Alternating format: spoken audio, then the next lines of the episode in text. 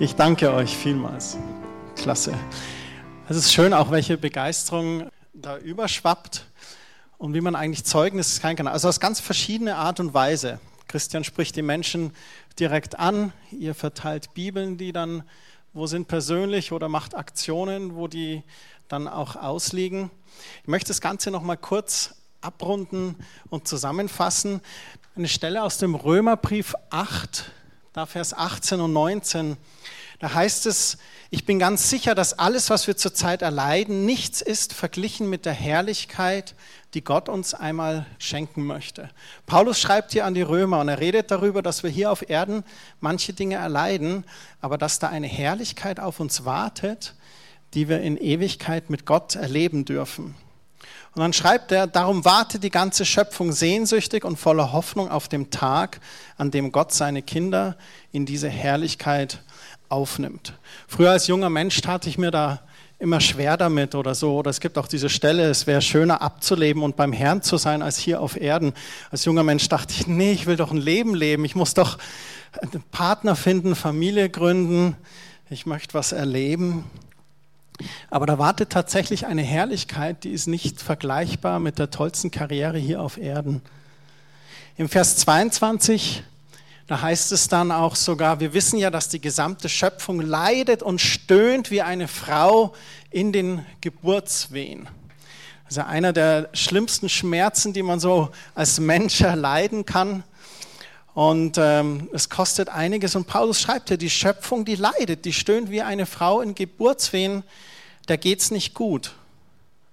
Und dann heißt es aber auch, wir selbst, denen Gott bereits jetzt sein Geist als Anfang des neuen Lebens gegeben hat, was wir hier schon so einen Vorgeschmack haben durch den Heiligen Geist, wir warten voller Sehnsucht darauf.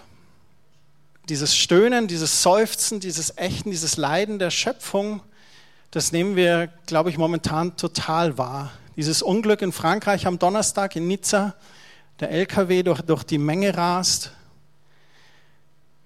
dann dieser Putschversuch, sage ich jetzt mal in Gänsefüßchen, in der Türkei. Man weiß überhaupt nicht, was dort momentan abgeht. Gestern sind 3000 Richter einfach mal schnell abgesetzt worden. Wir erleben so viele Flüchtlinge wie seit dem Zweiten Weltkrieg nicht mehr. Dinge geschehen, Dinge leiden, die Schöpfung stöhnt. Und auch biblische oder gute moralische Werte, die werden ganz stark überschritten sei es durch die massive Kinderarbeit. In circa ein Drittel aller Länder der Erde gibt es Kinderarbeit. Ganz offiziell, ohne Kinderschutz. Auch der Menschenhandel ist der moderne Sklavenhandel, all diese Dinge. Und ich wollte euch noch hier den Alex Steele zeigen. Könnt ihr euch noch erinnern? Eurovision Song Contest. Und da gab es in Deutschland den Vorentscheid und Alex Steele hatte ein Lied auch gesungen und dann schreibt er, da habt ihr nichts gelernt. Hat euch denn niemand erklärt, wie die Regeln funktionieren? Diese Welt gehört niemand. Ihr steht hier und wir stehen da. Ihr seid wütend. Doch diesen Weg voller Hass zu gehen, löst kein bisschen das Problem. Denn aus Angst wird Hass, aus Hass wird Krieg, bis die Menschlichkeit am Boden liegt. Und dann singt er in seinem Chorus, ich habe keine Lust nur zuzusehen, wie das alles hier in Flammen aufgeht. Ich habe zu viel Angst, um still zu sein. Was für ein Satz. Wenn wir Angst haben, verstecken wir uns, ziehen wir uns zurück. Und er sagt, ich habe zu viel Angst, dass hier was baden geht. Ich will nicht still sein. Ich muss was sagen. Ich muss was tun. Es ist nur ein Lied, doch ich sing's nicht allein. Ihr könnt Hass verbreiten, Ängste schüren, doch ihr werdet diesen Kampf verlieren. Dann der letzte Vers, denn wie John Lennon glauben wir daran, the world will live as one. Das ist so sein Satz, dieser John Lennon, der sich ja sehr für den Frieden eingesetzt hat.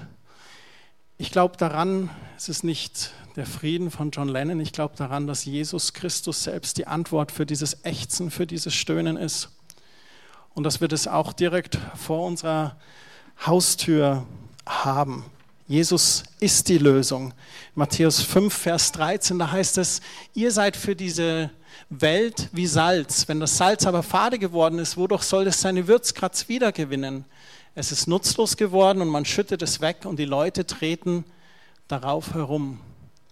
Das heißt, wir sollen die Würze sein, das Salz. Kennt ihr das, wenn ihr eine Suppe habt und dann fehlt es so ein bisschen oder bei Kartoffeln und Nudeln und dann tust du ein bisschen Salz drauf und der Geschmack ist da. So sollen wir sein in dieser Welt. Und dann heißt es, ihr seid das Licht, das die Welt erhält. Eine Stadt, die hoch auf dem Berg liegt, kann nicht verborgen bleiben. Wir sollen unser Licht leuchten lassen. Und auf verschiedenste Weise. So wie wir das heute vielleicht gehört haben oder gerade da, wo du einfach bist. Und diese Glühbirne soll ein Symbol dafür sein, dass Jesus mit allem, was dazugehört, die Antwort für unsere Welt ist. Wir haben Jesus erfahren und wir haben diese Antwort und wir können sie präsentieren, können helfen, können die Hand reichen, können uns nutzen lassen von Gott. Menschen leben in Sünde und brauchen Vergebung. Wie erfahren sie das? Durch Jesus. Menschen leben falsche Werte, brauchen Orientierung. Wie erfahren sie es? Durch Jesu Worte und sein Vorbild und auch durch uns durch unser Licht sein. Menschen hassen einander, Menschen hassen sich selbst. Sie müssen lernen, sich selbst zu lieben und auch andere zu lieben. Was ist die Antwort? Jesus, die Liebe des Vaters. Andersons Leben hat sich positiv verändert durch den Mut und die Hingabe eines Christen zu unterstützen. Und ihr habt es vorhin schon so gut gesagt, Lothar, wir können nicht nachvollziehen, wie viel Frucht durch die Verteilung der Bibeln geschehen ist. Das werden wir letztendlich im Himmel erfahren. Aber der Mut und das Engagement sind so vorbildlich und auch die Zeugnisse, die er erzählt hat, man sieht auch momentane Frucht. An uns liegt es, dieses Licht zu präsentieren. Matthäus 28, Vers 18, da ging Jesus auf seine Jünger zu und sprach, ich habe von Gott alle Macht im Himmel und auf der Erde erhalten. Geht hinaus in die ganze Welt, ruft alle Menschen dazu auf, mir nachzufolgen, tauft sie im Namen des Vaters, des Sohnes und des Heiligen Geistes und lehrt sie so zu leben, wie ich es euch aufgetragen habe. Ihr dürft sicher sein, ich bin immer bei euch, bis das Ende dieser Welt gekommen ist. Das ist der Auftrag, der Missionsbefehl an die Jünger und auch an uns. Und da geht es darum, einfach den Mut zu haben. Wir haben den Mut doch untereinander auch. Wenn heute jemand zu dir hingeht und sagt, ähm, du Helga, ich bin krank, würdest du mit mir zusammen beten? Klar bete ich mit dir. Du, ich habe da die Untersuchung oder ich habe da den Geschäftstermin. Betest du mit mir, Andreas? Beten wir noch, weil ich habe diesen Geschäftstermin? Ja, ja, klar. Wir haben kein Problem, unter uns das anzusprechen. Aber stell dir vor, du begegnest anderen Menschen, du siehst jemand, der leidet oder der Not hat oder der Hilfe braucht, biete dich doch einfach an. Und es geht gar nicht damit, ähm, nervös mit der Tür ins Haus zu fallen und die Bibel und du schaust echt traurig aus und ich glaube, was du brauchst, ist hier dieses Bibel, also hier, du musst Jesus annehmen. Das ist es oft gar nicht. Es geht darum, aber offen zu sein für die Führung des Heiligen Geistes, in, in den Dialog zu kommen, sich anzubieten, verfügbar zu sein und sagen, ja Jesus, hier bin ich. Ich fand es so toll, wie Christine gesagt hat in der Früh, okay, wie viele Bibeln brauche ich heute oder wen soll ich oder schenke mir die offene Tür, das anzubeten. Und ich glaube, so sollten unsere Gebete in der Früh auch sein. Ganz oft erwische ich mich selber, dass ich mich manchmal um die falschen Probleme drehe. Es gibt Gebete, wo Leute sagen, ich bin krank, betest du für mich. Ich habe Stress in der Ehe, betest du für mich. Ich habe dieses Bewerbungsgespräch, betest du für mich. Ich liebe es, wenn junge Menschen auf mich zukommen. Ich möchte wissen, was Gottes Plan für mein Leben ist. Betest du mit mir? Christian, ich tue mir so schwer, Gottes Stimme zu hören. Betest du mit mir? Erklärst du mir das? Das sind alles wichtige Dinge. Und manchmal drehen wir uns um die, um die falschen Dinge. Es wird gerade dann ganz gefährlich, wenn es so um so materialistische Dinge geht. Ich hatte mal jemanden, der hat mich kontaktiert, aber wir müssen unbedingt nach dem Gottesdienst reden und wir müssen eine wichtige Entscheidung treffen. Ich brauche unbedingt deine Zeit, können wir zusammen reden. Und es war dann wirklich so ein, also ein absolutes Wohlstandsproblem, wo ich mir gedacht habe, das kann es jetzt nicht sein. Meine Familie hockt da draußen und wartet und ihr müsst für ein Wohlstandsproblem eine Lösung finden. Ist denn nicht der Geist Gottes in euch, der euch leitet? Und ich möchte jetzt niemand auf die Füße treten. Das ist, das ist okay, ich meine, äh, wir alle haben unsere Rechnungen und der, derselben Dinge zu zahlen, aber manchmal regen wir uns auf oder machen Stress, wenn wir im Januar ein Problem haben, weil wir so viele Rechnungen haben. Aber du hast doch gar kein Problem. Wenn du Versicherungen für dein Haus kriegst, dann hast du doch gar kein Problem, dann bist du doch gesegnet mit einem Haus. Wenn du Autoversicherungsrechnungen kriegst, dann bist du doch gesegnet, weil du ein Auto fährst. Das sind doch nicht die Probleme. Die Probleme sind doch dort, wo Krankheit und Leiden ist, Licht und Salz zu sein und sich zur Verfügung zu stellen. Und ich danke auch, dass Gott mein Herr und Hirte ist und mein Vorsorger und auch unsere Familie versorgt. Aber mein Gebet am Morgen ist, Herr, wo kann ich Licht sein? Wo kann ich Salz sein? Herr, schenk mir offene Türen heute, von dir zu erzählen. Gib mir die richtigen Worte. Heiliger Geist, führe und leite du mich. Ich habe eine Lieblingsstelle, Matthäus 6,33. Trachtet nach meinem Reich und nach meiner Gerechtigkeit, dann wird euch alles andere hinzugefügt werden. Ich bin vollkommen überzeugt davon, wenn wir aufhören, uns zu viel Stress um unsere materialistischen oder um unser eigenes Wohlergehen zu machen und mehr danach trachten nach Gottes Reich und seiner Gerechtigkeit und den Tag beginnen, indem wir trachten, Gott, wo möchtest du heute, dass ich Licht und Salz sein kann? Wenn wir da trachten nach Gottes Herzschlag, dann glaube ich, wird das andere alles hinzugefügt, weil er ist unser guter Hirte, unser Versorger. Aber wo ist euer Fokus? Und dann finde ich es so klasse, ihr dürft sicher sein, ich bin immer bei euch, bis das Ende dieser Welt gekommen ist.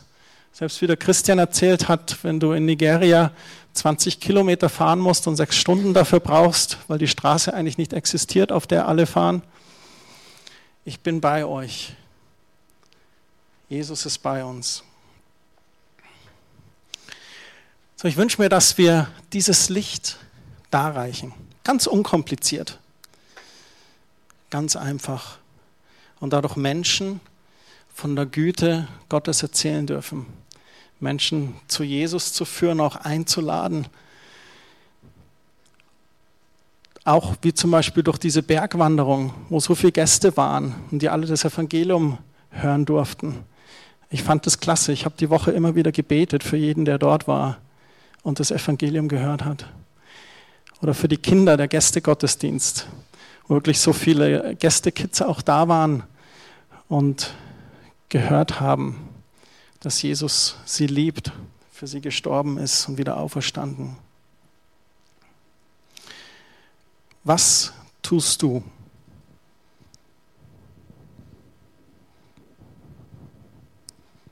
Was tust du? Jesus, ich danke dir so sehr, dass du jeden einzelnen von uns lieb gewonnen hast. Du hast uns gefunden. Du hast jeden einzelnen von uns beim Namen gerufen. Wir danken dir, dass du uns angenommen hast, dass du uns Vergebung geschenkt hast, dass du uns deine Liebe schenkst, dass wir deine Kinder sein dürfen. Und Herr, wir wollen nicht selber nur gesättigt dasitzen, sondern wir wollen von dem weitergeben, was wir erfahren haben, von deiner Liebe, von deiner Güte. Und hilf uns dabei. Schenk uns den Mut, unser Christsein ganz transparent zu leben. Schenk uns die Kraft, die zweite Meile zu gehen für jemand anderen und dadurch die Liebe Gottes zu zeigen. Und Heiliger Geist, ich danke dir, dass du in uns und auf uns bist und dass wir deine Stimme hören. Du bist der gute Hirte, wir sind deine Schafe und wir hören deine Stimme. Und ich bitte dich, dass du uns führst und leitest und offene Türen schenkst zu Menschenherzen, die stöhnen, die ächzen, die leiden, die darauf warten, dass sie dieses helle Licht des Evangeliums dargebracht bekommen.